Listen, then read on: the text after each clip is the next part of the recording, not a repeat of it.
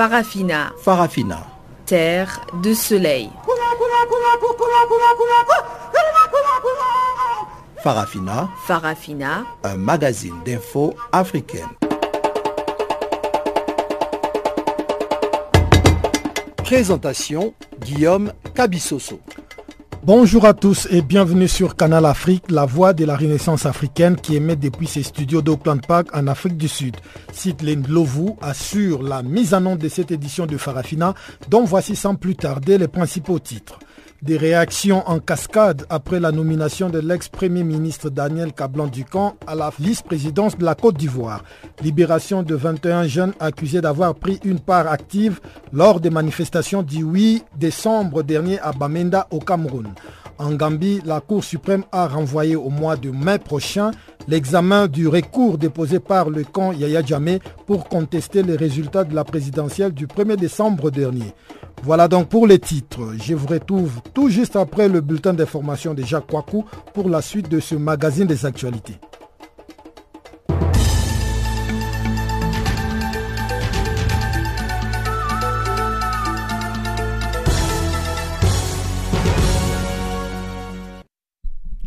Bonjour Guillaume, bonjour à tous. Commençons par la Côte d'Ivoire. Daniel Cablan Duncan nommé vice-président. L'ancien Premier ministre Daniel Cablan-Duncan est nommé vice-président de la Côte d'Ivoire.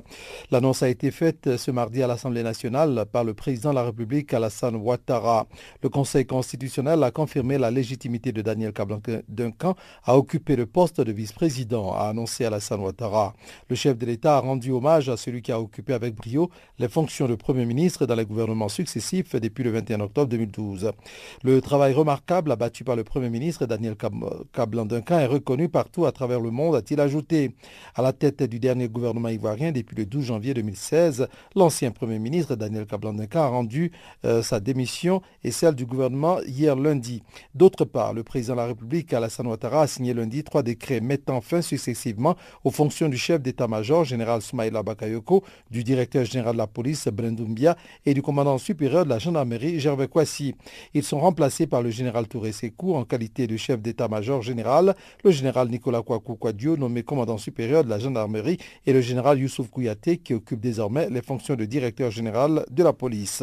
Le communiqué, lu par le secrétaire général de la présidence, Amadou Gonkoulibaly, n'évoque pas les raisons du changement du commandement militaire par le président de la République. Il convient de rappeler que Soumaïla Bakayoko assurait jusqu'à ce jour les fonctions de chef d'état-major général par la volonté du président Ouattara, car depuis deux ans, il est admis officiellement à faire valoir ses droits à la retraite.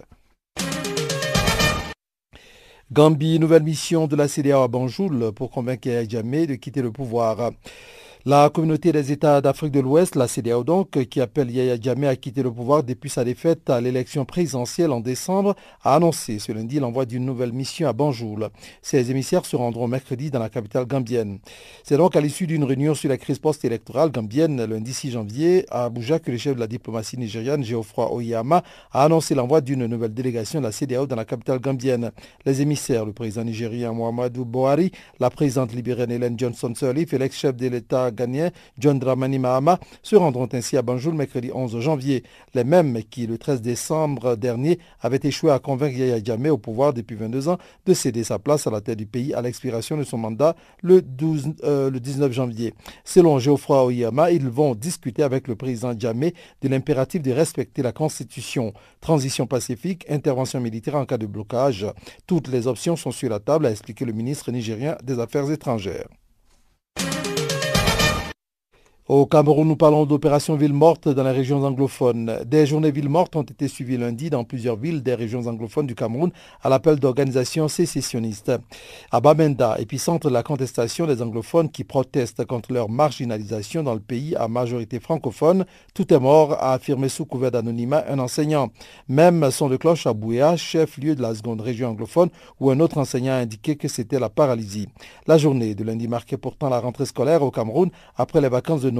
Les autorités, de même que les élites des régions anglophones, avaient appelé à la reprise des cours. Ceux-ci sont suspendus depuis novembre du fait des troubles et des appels à la grève.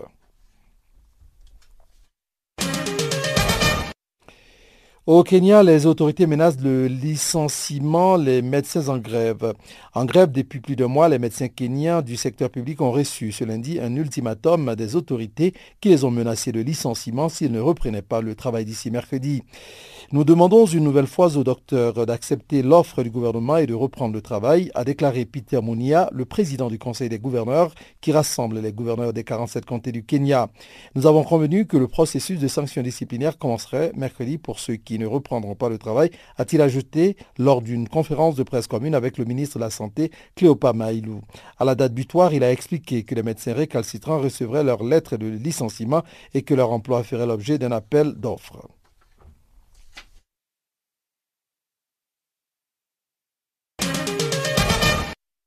Terminons par le Nigeria pour parler du premier système d'aide sociale pour les plus pauvres. Le président Mohamed Bouhari du Nigeria a décidé de mettre en œuvre l'une de ses promesses électorales en attribuant une aide financière mensuelle aux plus pauvres et aux plus vulnérables, une idée qui commence à voir le jour un peu partout en Afrique. D'ici la fin de 2017, un million de Nigériens recevront 5 000 naira par mois, environ 25 dollars, directement sur un compte en banque spécifiquement ouvert pour cette aide de l'État. D'ici 2021, le nombre devrait s'élever à 5 millions de personnes en 2015, le vice-président Yemi Osinbajo estimait que 110 millions de Nigériens se demandent chaque jour comment vais-je trouver à manger, me soigner, envoyer mes enfants à l'école. Le salaire minimum est de 18 000 naira, soit environ 54 euros. Au Nigeria, très faible par rapport au coût de la vie dans le pays. Le gouvernement espère qu'avec cette aide, les bénéficiaires pourront acheter des chèvres, envoyer les enfants à l'école, démarrer un petit commerce, explique Mariam Ouei, conseillère spéciale à la présidence pour les questions sociales.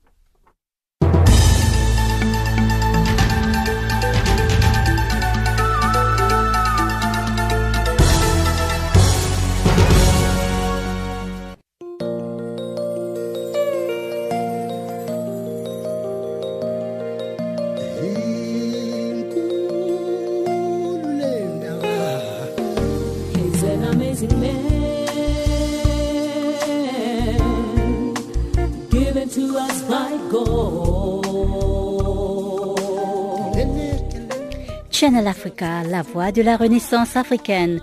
Écrivez-nous sur notre page Facebook Channel Africa. Faites-nous des tweets French Farafina ou bien Channel Africa 1.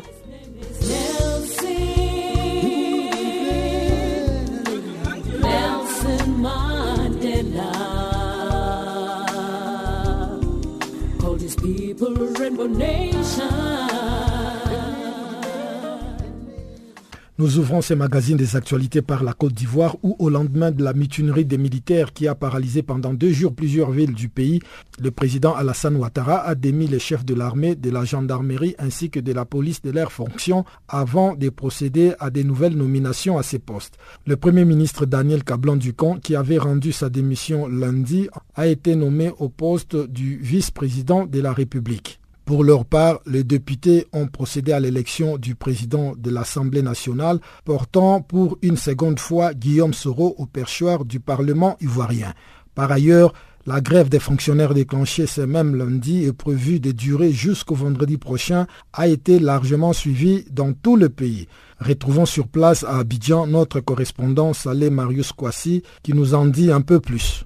Lorsque le secrétaire général de la présidence Amadou Gon Koulibaly apparaît à la télévision hier soir, tenait en main une note qu'il s'apprête à lire, tous s'attendent à l'entendre prononcer le nom du nouveau premier ministre et ceux des ministres membres de son gouvernement. Ce n'est toutefois pas le nom du nouveau premier ministre qui a été annoncé, mais plutôt trois limogeages. Ceux du chef d'état-major des armées, le général Soumaïla Bakayoko, du commandant suprême de la gendarmerie, le général Gervais Kwasi, et du directeur général de la police nationale, le général Bredoumbia. Un extrait de la déclaration du secrétaire général de la présidence. Le président de la République son Excellence M. Alassane Ouattara a procédé ce lundi 9 janvier 2017 à la signature de trois décrets mettant fin aux fonctions du général de corps d'armée Smaïla Bakayoko en qualité de chef d'état-major général des forces armées de Côte d'Ivoire, du général de corps d'armée Gervais Kwaku Kwasi en qualité de commandant supérieur de la gendarmerie nationale et de l'administrateur général de police Bredoum Bia en qualité de directeur général de la police nationale. Le président de la République chef suprême des armées, remercie les généraux Smaïla Bakayoko, Gervin Kwaku Kwasi et pour les services rendus à la nation. En effet, l'annonce de ce limogeage a été précédée par la démission du Premier ministre Daniel Kablan Duncan et de son gouvernement. Le chef d'état-major des armées Soumaïla Bakayoko a été remplacé par le général de division Sekou Touré. Le commandant suprême de la gendarmerie, le général Gervais Kwaku Kwasi, a cédé sa place au général de brigade Kwadio Kwaku et le directeur général de la police nationale, Bredoum Bia, a été remplacé par le commissaire divisionnaire Youssouf Kouyaté. Ce limogeage survenu trois jours après la mutinerie des militaires qui avaient paralysé pendant près de deux jours La deuxième ville de la Côte d'Ivoire et plusieurs autres villes ne constituent pas du tout une grande surprise. Alassane Ouattara n'avait pas caché son mécontentement quant à la manière dont les soldats avaient manifesté. À sa suite, le ministre Joël Nguessan, le porte-parole du RDR, le parti politique de Ouattara, avait pointé du doigt l'amateurisme avec laquelle les patrons des grands commandements de l'armée avaient géré la crise qui avait occasionné la mutinerie. Aussi avait-il souligné les compétences de certains officiers généraux et une défaillance dans la chaîne de décision et de commandement de l'armée, appelant le chef de l'État à situer les responsabilités dans cette crise. Les mutins avaient également réclamé des changements au sein de leur hiérarchie lors des discussions qu'ils avaient eues avec leur tutelle.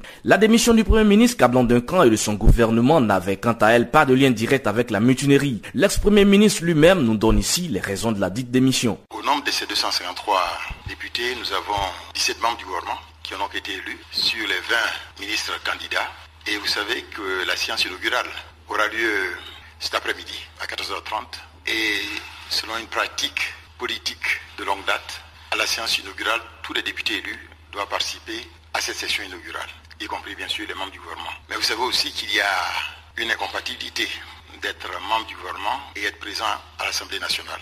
Je voudrais dire que c'est fort de toutes ces considérations que j'ai remis la démission du Premier ministre et celle du gouvernement, formée donc le 12 janvier 2016, conformément donc à l'article 83 de la Constitution, la nouvelle Constitution. Du côté de l'Assemblée nationale, la réélection sans surprise hier de Guillaume Soro comme président du Parlement a également animé les débats. Soro a remporté ses élections contre le candidat député Evaris Meyambli, son seul challenger avec 95,04% des suffrages, soit 230 voix sur un total de 255 votes. Autre fait important de l'actualité politique ivoirienne, le mouvement de grève des fonctionnaires lancé hier et qui court à ce jour. Toute la journée d'hier, la capitale économique ivoirienne, Abidjan et la majorité des villes de l'ensemble du pays ont été affectées par la dite grève, par laquelle les fonctionnaires de tous les secteurs, y compris l'éducation, la santé et l'administration territoriale, souhaitent dénoncer la réforme des retraites en Côte d'Ivoire, de même que la baisse des pensions de retraite de 30 à 50%, et réclamer par ailleurs une révalorisation salariale. Écoutons ici un extrait de la déclaration des grévistes lutte par Théodore Zadi. La grève générale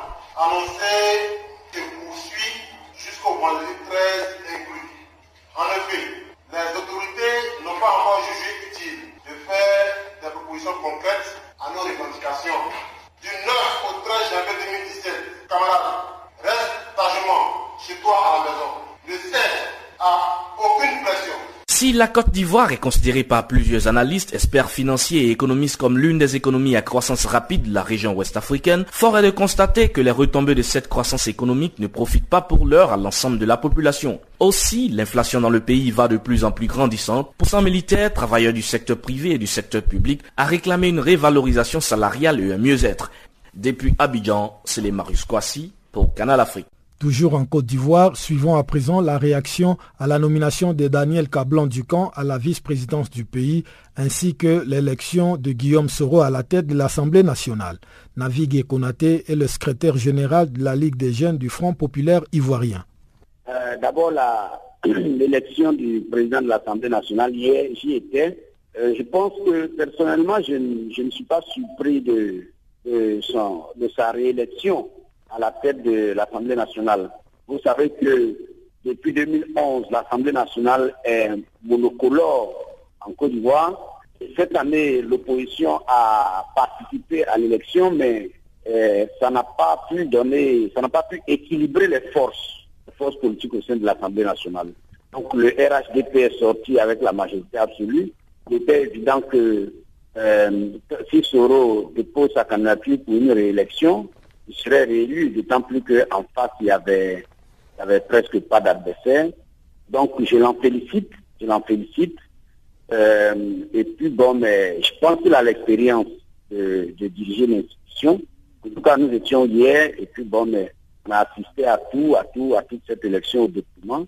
Et, et il a toutes mes félicitations pour, pour continuer euh, à travailler dans l'institution, parce que c'est une institution qui est importante la démocratie moderne.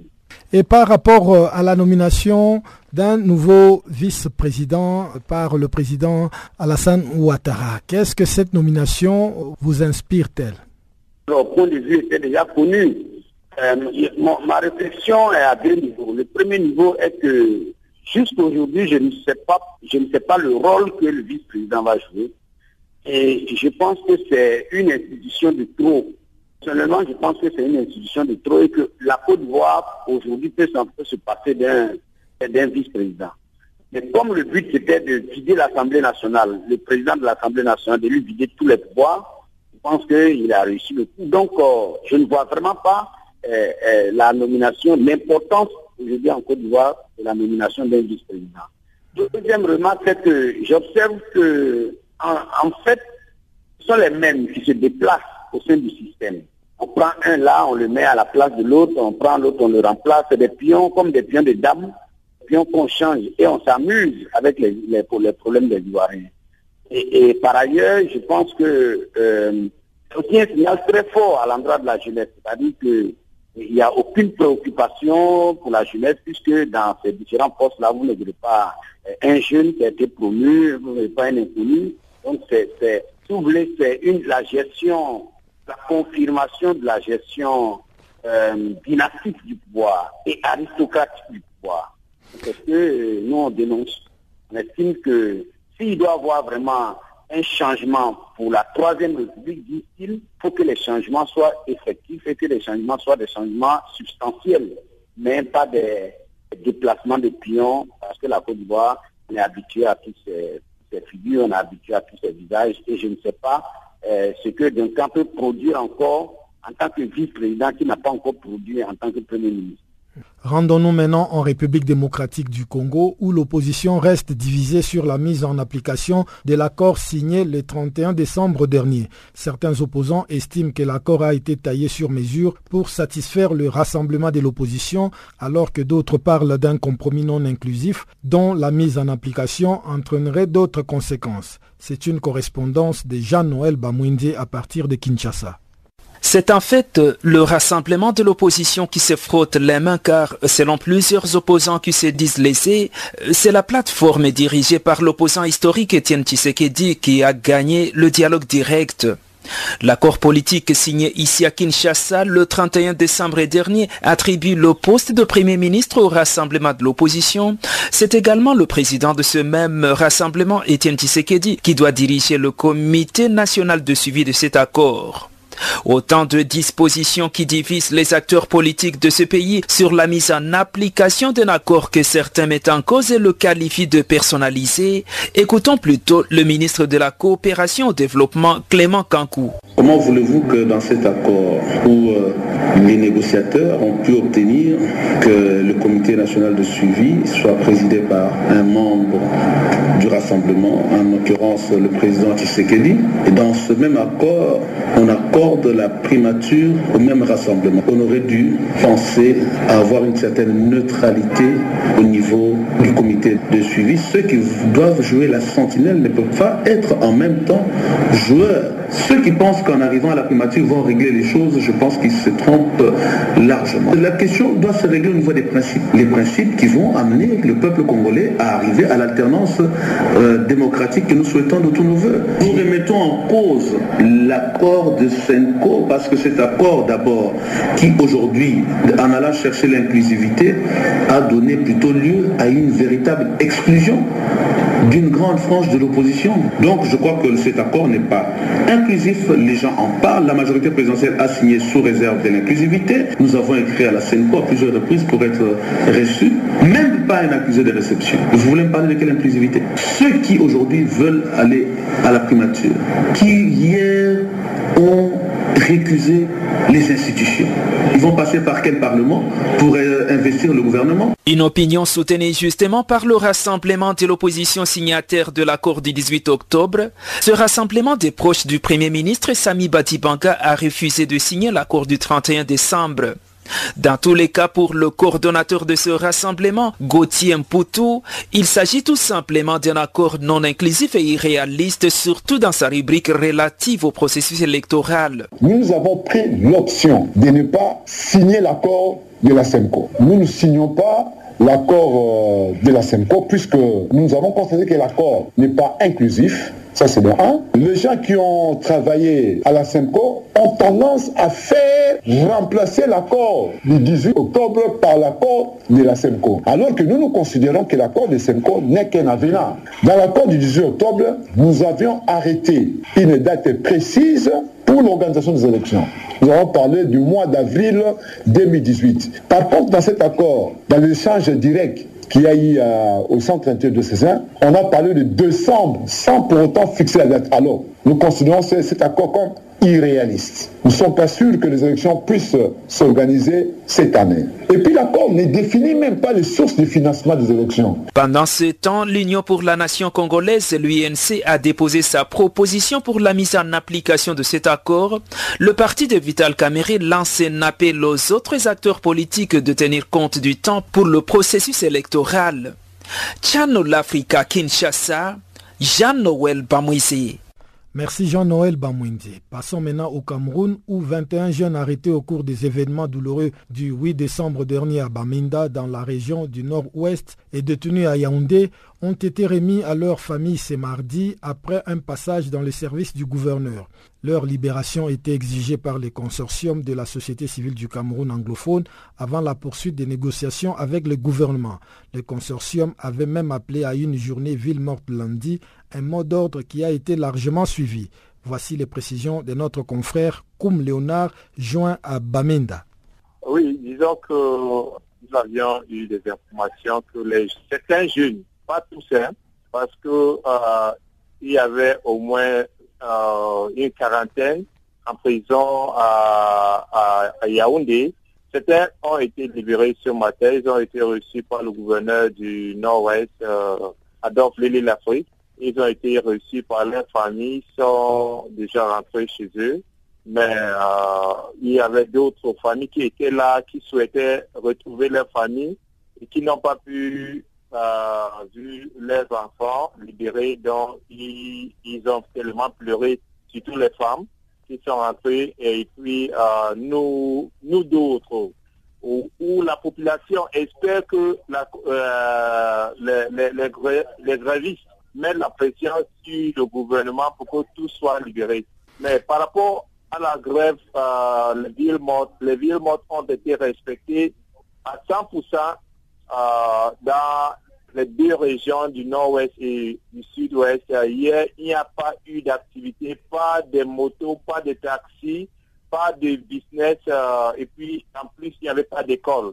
Mais le mot d'ordre des, des villes mortes ont été levés hier soir donc, euh, pour l'instant, les activités normales sont en train d'être euh, faites par ici.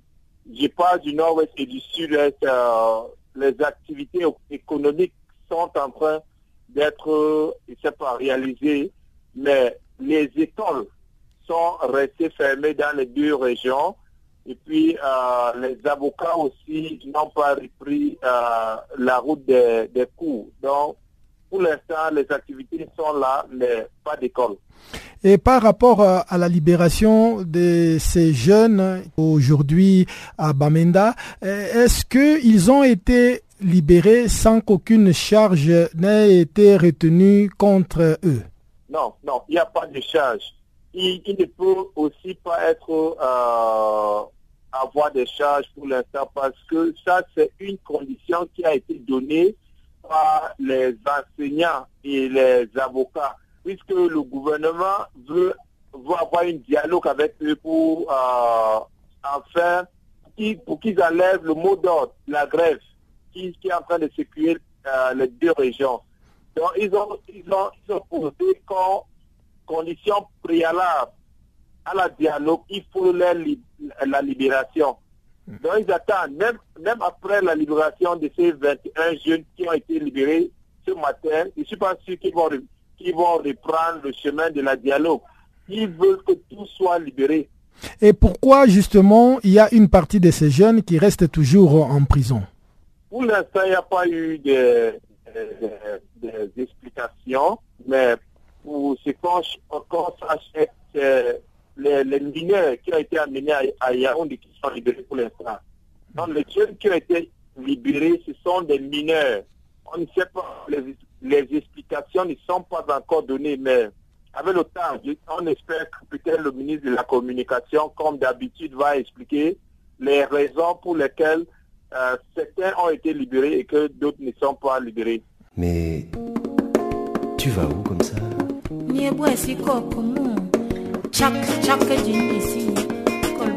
Channel Africa. Channel Africa. Channel Africa, la voix de la Renaissance africaine. Retrouve-nous sur www.channelafrica.co.za. Le temps pour nous de passer maintenant à la page économique de ces magazines des actualités et c'est Chanceline Louraquois qui va nous la présenter. Bonjour Chanceline.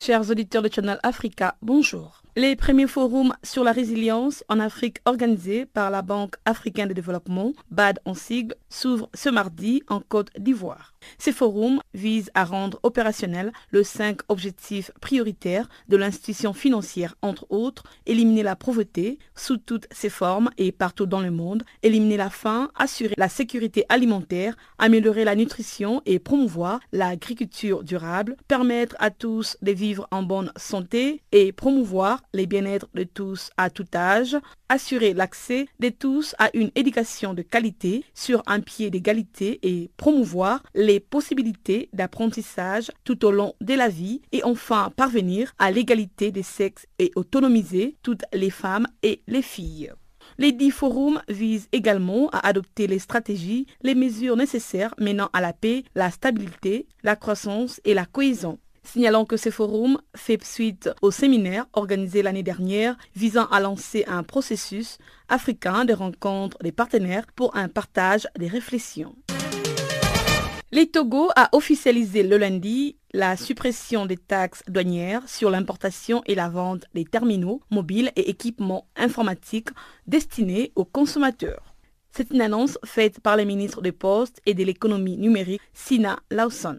Les ministres en charge indiquent que cette décision vise à soutenir les réformes destinées à régler les problèmes de la qualité de services Internet et d'assurer l'accessibilité de services des télécommunications à toute la population. Notons que l'officialisation de la suppression des taxes douanières sur les équipements informatiques s'inscrit à l'article 311 de la loi des finances et des gestions pour l'année 2017.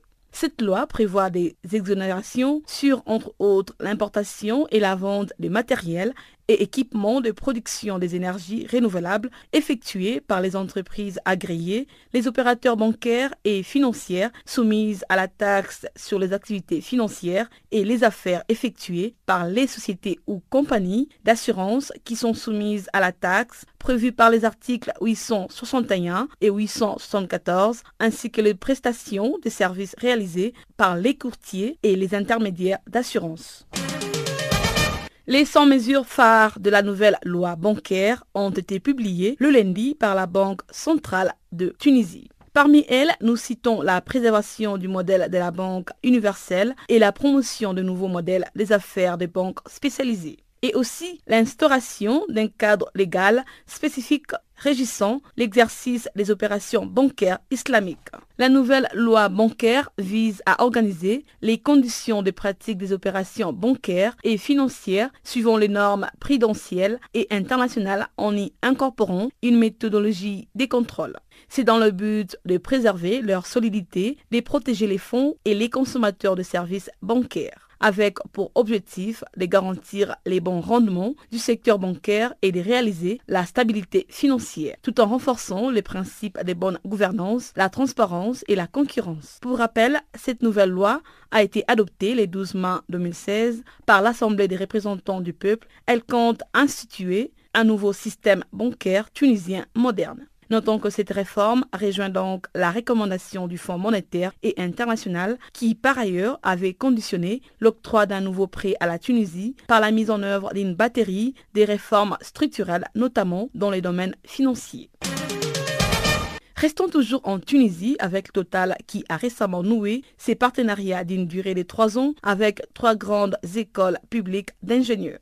Ces partenariats visent à, travers des stages, des formations spécifiques et des bourses d'études à faire profiter les futurs ingénieurs du savoir-faire des Total Tunisie. Total Tunisie espère participer concrètement à la vie des étudiants en favorisant l'insertion professionnelle de futurs diplômés et en garantissant des perspectives d'embauche pour certains d'entre eux, que ce soit au sein de la compagnie ou ailleurs. Une petite et moyenne entreprise qui emploie 300 salariés, Total compte rajeunir ses compétences à travers ses partenariats.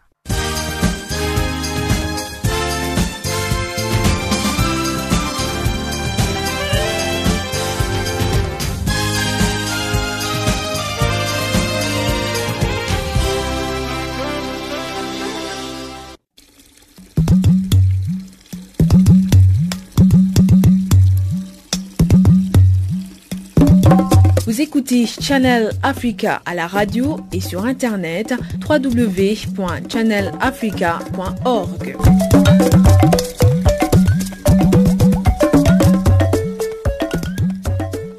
En Gambie, la Cour suprême a annoncé que le recours de Yaya Djamé contre les résultats de l'élection présidentielle de décembre 2016 ne pourra se faire qu'en mai 2017 en raison de l'indisponibilité du président de la Cour suprême. À Banjul, la capitale, une nouvelle mission de la CDAO est attendue mercredi pour tenter de convaincre le président sortant de céder le pouvoir au vainqueur de la présidentielle du 1er décembre qui n'est autre qu'Adama Barrow. La délégation est composée de trois chefs d'État de l'Afrique de l'Ouest. Chanceline Louraquois pour le détail. La communauté des États d'Afrique de l'Ouest, CDAO, qui appelle Yaya à quitter les pouvoirs depuis sa défaite à l'élection présidentielle en décembre, a annoncé ce lundi l'envoi d'une nouvelle mission à Banjul. Ces émissaires se rendront le mercredi dans la capitale gambienne. C'est à l'issue d'une réunion sur la crise post-électorale gambienne lundi à Abuja que le chef de la diplomatie nigériane, Geoffrey Onyama, a annoncé l'envoi d'une nouvelle délégation de la CDAO dans la capitale gambienne.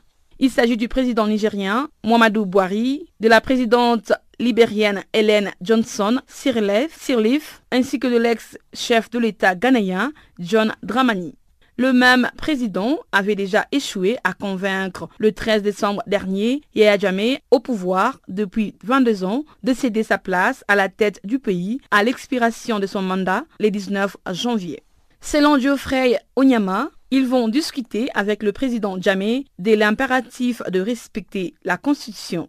Transition pacifique, intervention militaire en cas de blocage, toutes les options sont sur la table, a expliqué le ministre nigérien des Affaires étrangères. Sous oppression internationale, Yaya Jammeh a assuré le 20 décembre qu'il ne cédera pas le pouvoir tant que la Cour suprême n'aurait pas statué sur ses recours contre les résultats de l'élection présidentielle. Le 31 décembre, le chef de l'État gambien au pouvoir depuis 22 ans avait par ailleurs accusé la CDAO des partialités et exclu toute négociation avec elle. Lundi 9 janvier au soir, le chef de l'État a mis fin aux fonctions du ministre de la Communication, Shérif Bojang Jr., en poste depuis deux ans. Ce dernier a été remplacé par un député, Sedi. Plus tôt dans la journée, le président gambien avait également limogé et rappelé à Banjul 12 ambassadeurs accrédités à l'étranger qui lui avaient demandé fin décembre de céder le pouvoir. Parmi eux figurent les ambassadeurs au Sénégal, aux États-Unis, à l'Organisation des Nations Unies, en Russie et en Grande-Bretagne, en Turquie, en Belgique, en Espagne, à Cuba, en Guinée-Bissau et en Éthiopie. Tous avaient félicité le président élu, Adama Barrow, pour sa victoire. Par ailleurs, l'agence des renseignements gambienne a refusé lundi d'appliquer une décision judiciaire ordonnant la libération sous caution d'un ex-responsable de la radio-télévision d'État arrêté par ses soins le 8 novembre selon une source judiciaire. Ces limogeages et nominations interviennent alors que la Cour suprême devrait en théorie se réunir ce mardi pour examiner les recours déposés par les partis de Yaya Djamé. Celui-ci conteste le résultat du scrutin présidentiel du 1er décembre qui donne son rival Adama Barrow vainqueur avec 19 000 voix d'avance selon la commission électorale indépendante. Le président sortant, Yaya Jammeh, qui dirige le pays depuis 22 ans, a annoncé le 9 décembre qu'il ne reconnaissait plus sa défaite une semaine après l'avoir accepté et avoir félicité son rival. Par crainte des débordements en Gambie, l'ambassade des États-Unis a invité les Américains à la prudence. Dans un communiqué, elle exhorte ceux dont la présence n'est pas essentielle à quitter la Gambie et ceux envisageant de s'y rendre à différer leur déplacement. Parlons à présent du Maroc avec cette décision du Premier ministre Abdelila Ben Kiran qui a annoncé mettre fin aux négociations pour la formation d'un futur gouvernement de coalition. Après la victoire de son parti islamiste, le parti Justice et Développement, au législatif d'octobre, Ben Kiran avait été reconduit par les rois à la tête du gouvernement des coalitions qu'il dirige depuis cinq ans, une alliance hétéroclite des quatre formations rassemblant islamistes, libéraux et ex-communistes. Sitôt de retour à son poste, Abdelillah Ben Kiran avait alors multiplié les rencontres avec les autres chefs des partis pour former une coalition sans pour autant parvenir à atteindre les 198 sièges minimum à même de lui assurer un vote de confiance au Parlement. Les discussions ont rapidement tourné au face-à-face avec le milliardaire et ministre sortant de l'Agriculture, Aziz Aknanout, qui s'est vite placé en faiseur d'alliance et en véritable homme fort du futur gouvernement. Porté à la tête du Rassemblement national des indépendants, RNI au lendemain des législatives, Akanout a exigé la mise à l'écart d'emblée du parti de l'Istiklal, allié de Ben Kiran de la future coalition.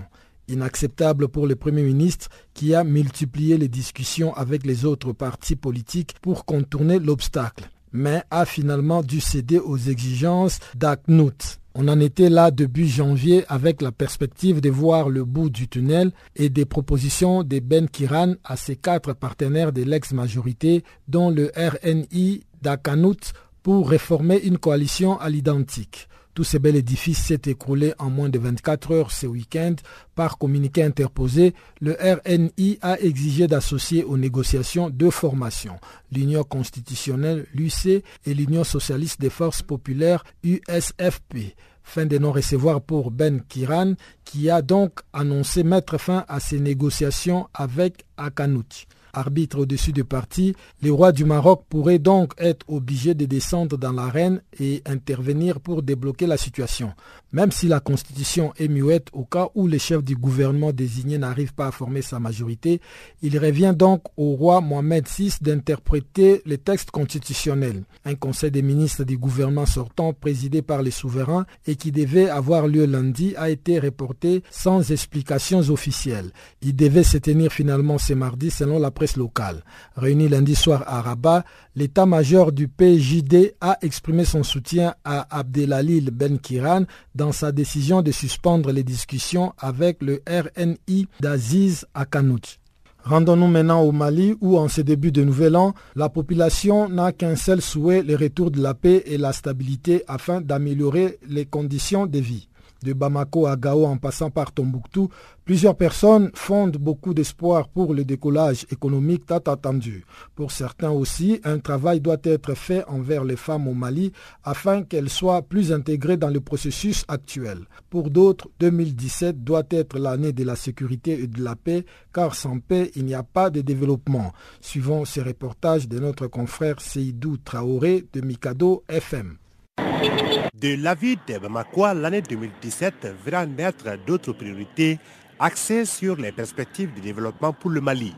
Pour atteindre cet idéal, le retour de la paix et la sécurité reste incontournable selon Bakari Keita, professeur d'enseignement secondaire. L'attente des Maliens d'une manière générale, c'est un tout petit peu encore la paix. Tout le monde aspire à cette paix. Cette situation au Mali a tant duré. Donc les Maliens aujourd'hui aspirent qu'il y ait ce qu'on appelle une accalmie, que le Mali redevienne comme d'attente. Donc c'est un peu l'attente de façon générale par rapport à la nouvelle année. Fatouma Arber est utilisatrice des réseaux sociaux à Tombouctou. Nous espérons la paix, plus de paix, plus de sécurité pour tout le Mali, hein, pas seulement le nord, parce que je suis au nord. J'espère que la démocratie va encore plus s'établir, que nous, des réseaux sociaux, n'aurons pas de surprises ni de couture. À Bamako, Sekou Fomba est un jeune entrepreneur et responsable dans le domaine des multimédias. Il estime que 2017 doit être l'année de la sécurité. Que l'accord conclu en 2015 puisse être une réalité sur le plan sécuritaire. Nous avons appris que l'État a mis beaucoup de moyens à la disposition des forces armées et de sécurité. Nous espérons que, en tout cas, 2017 soit une année de, de sécurité dans ce domaine, que les forces de sécurité puissent vraiment faire le travail efficacement. Maïga Lala Maïga est la présidente de la CAFO de Gao. Pour le moment, nos préoccupations, c'est le développement de Gao et qu'il y ait la restauration de la paix et de la sécurité. La priorité, c'est la paix. C'est la paix. Nous souhaitons la paix et puis sans la paix, il n'y a pas de développement. Donc pour qu'il y ait un développement, il faut la paix.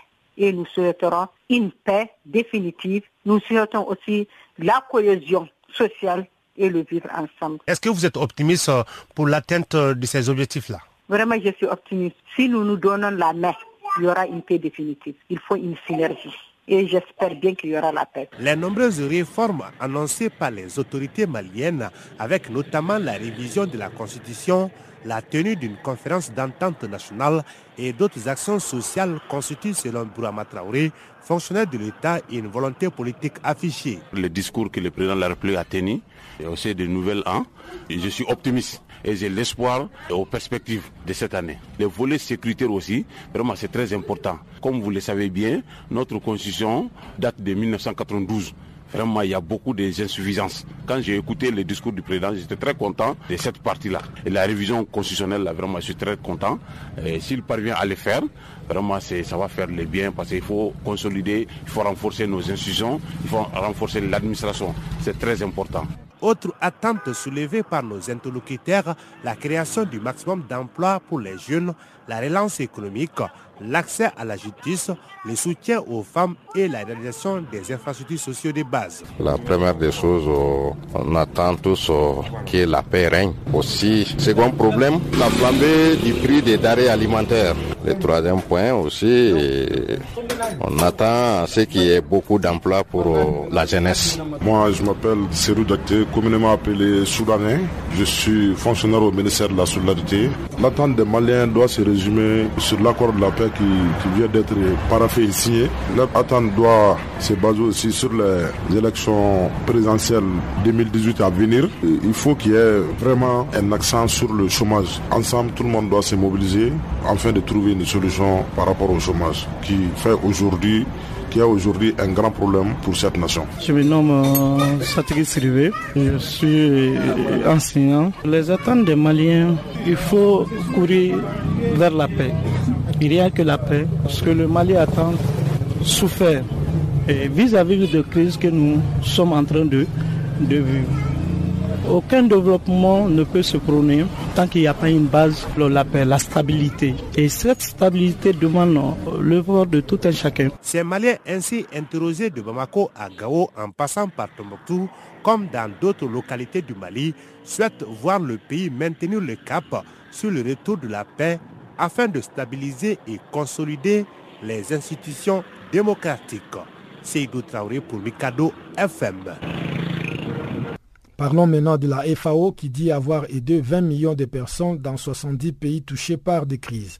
Selon Dominique Bourgeon, directeur de la division urgence et réhabilitation à la FAO, l'année 2016 a été très active sur le plan humanitaire. C'est le cas dans les crises prolongées comme en Irak ou en Syrie. La sécurité alimentaire est plus que préoccupante alors que le secteur agricole continue de s'effondrer. Pendant ces temps, dans des pays comme les Soudan du Sud par exemple, des centaines de milliers de personnes sont au bord ou en situation de famine. Suivons plutôt Dominique Bourgeron, directeur de la division urgence et réhabilitation de la FAO, au micro de Florence Westergaard. 2016 a été une année euh, malheureusement très active au plan euh, humanitaire, en ce sens que nous avons été confrontés à de nombreuses crises de par le monde, que ce soit des crises liées dans le cadre de crises prolongées, des situations de conflit, évidemment, qui perdurent. Hein. On a de la situation en Irak, mais aussi la situation en Syrie, où la sécurité alimentaire est plus que préoccupante et où le secteur agricole continue à s'effondrer. Et alors on a évidemment au niveau des crises conflits des situations qui continuent à nous préoccuper au plus haut point, où on a toujours des centaines de milliers de personnes qui sont au bord de la famine, si pas déjà en situation de famine, dans des pays comme le Soudan du Sud ou dans la région du nord-est euh, Nigeria, où déjà à l'heure actuelle, il y a au moins 50 000 personnes qui sont en situation de famine et des millions de personnes qui sont au bord de cette situation de famine.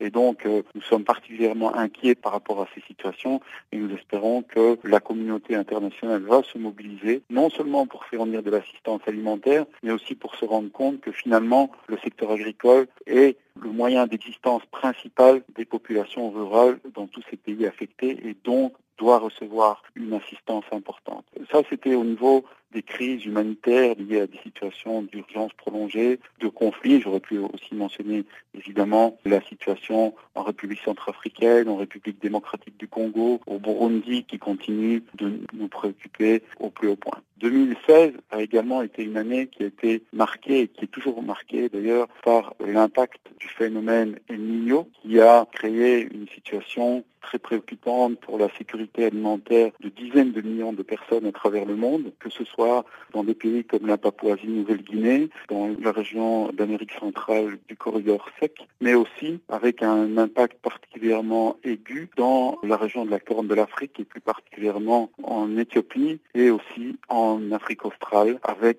un impact considérable dans tous les pays d'Afrique australe, mais je dirais plus particulièrement aigu dans le sud de Madagascar encore, où de nouveau on a des populations qui sont au bord de la catastrophe au niveau sécurité alimentaire. Alors, on a pu se réjouir effectivement dans certains pays d'une mobilisation importante qui a permis d'être aux côtés des gouvernements visant, je dirais, là, dans ces situations de catastrophes naturelles, à préserver les gains qui ont été accomplis par des années d'efforts par les gouvernements avec l'appui de leurs partenaires internationaux. Et là, c'est vraiment l'exemple de l'Éthiopie qui me vient en tête où on a pu effectivement, l'AFAO avec ses partenaires, se mobiliser pour fournir des intrants agricoles à un très grand nombre de personnes et avoir, alors qu'on a investi tous ensemble environ 35 millions de dollars pour appuyer les productions agricoles, on a un retour sur investissement qu'on peut chiffrer à hauteur de 1 milliard de dollars en équivalent de ce qu'aurait coûté une assistance alimentaire. Et donc il montre vraiment l'intérêt primordial d'investir dans un secteur comme le secteur agricole.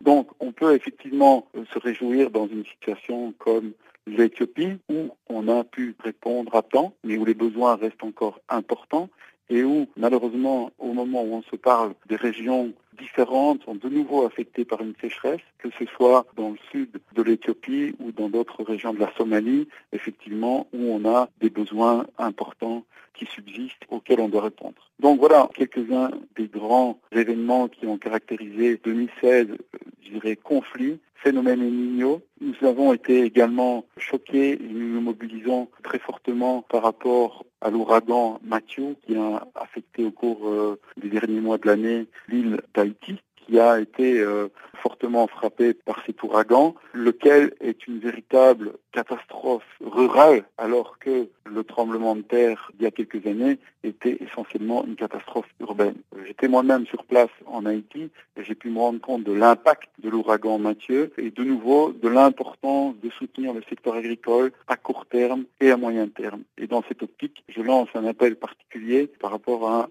la prochaine saison agricole qui interviendra à partir de mars-avril et pour lequel il faut absolument que nous nous mobilisions pour appuyer les petits agriculteurs haïtiens. Voilà, en quelques mots, ce qui a retenu mon attention et encore bien d'autres sujets au cours de l'année 2016.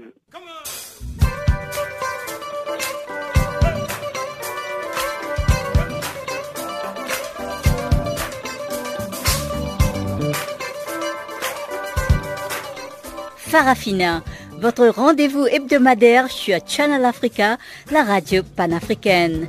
Farafina, votre programme des actualités en langue française sur Channel Africa.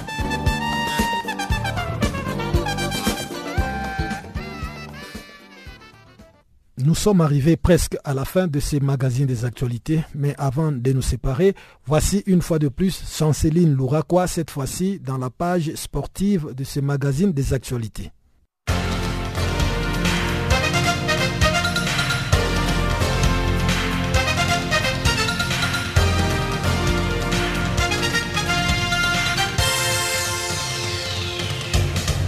Chers auditeurs de Channel Africa, bonjour. Notre bulletin des sports commence en Côte d'Ivoire avec une rencontre entre la SEC et l'Africa Sport prévue ce mardi pour les comptes de la 9e journée de la Ligue 1 au stade Robert Champroux. Le reste des programmes se présente comme suit. Le mercredi 11 janvier, au stade Robert Champroux, CO Sport jouera contre J4, Assis d'Abengourou jouera contre Afad à Abengourou et le jeudi 12 janvier prochain, As Denguele jouera contre le SC Gagnoa à Boaké, FC San Pedro va jouer contre Astanda à San Pedro et Was s'opposera à Soa au stade Robert Champroux.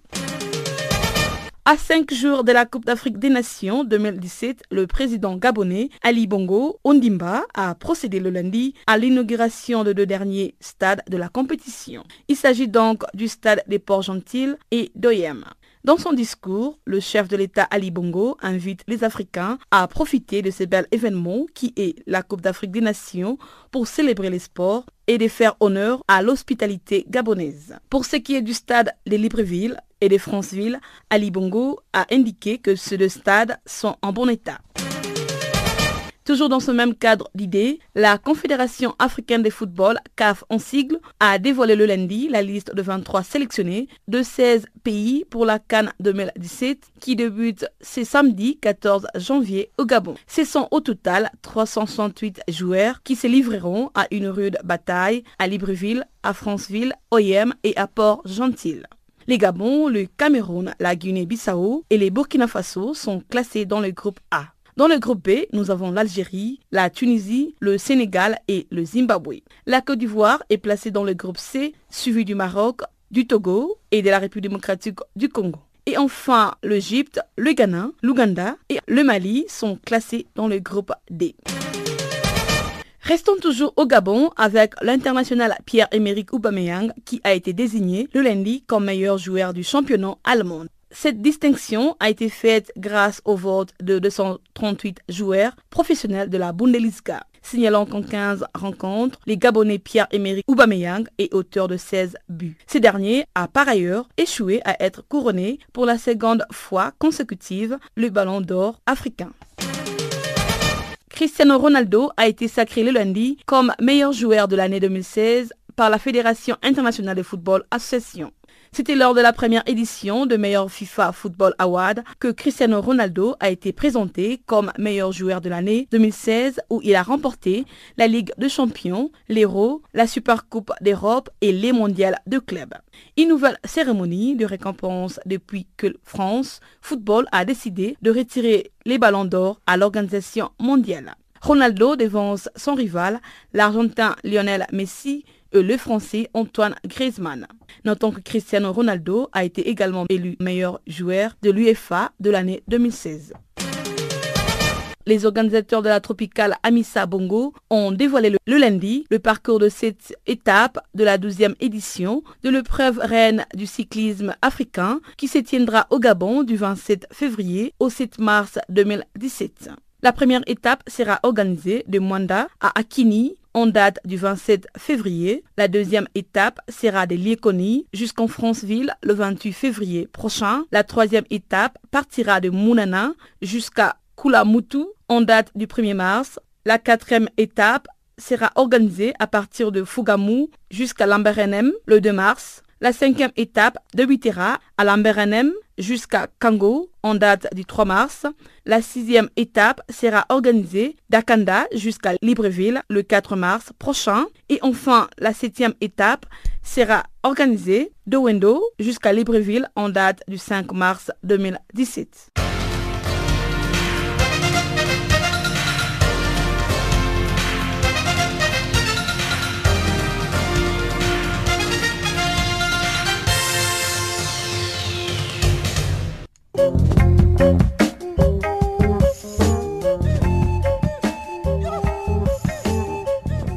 Ainsi s'achève, mesdames, mesdemoiselles et messieurs, cette édition du magazine des actualités sur Canal Afrique. Avec vous, c'était Guillaume Kabissoso.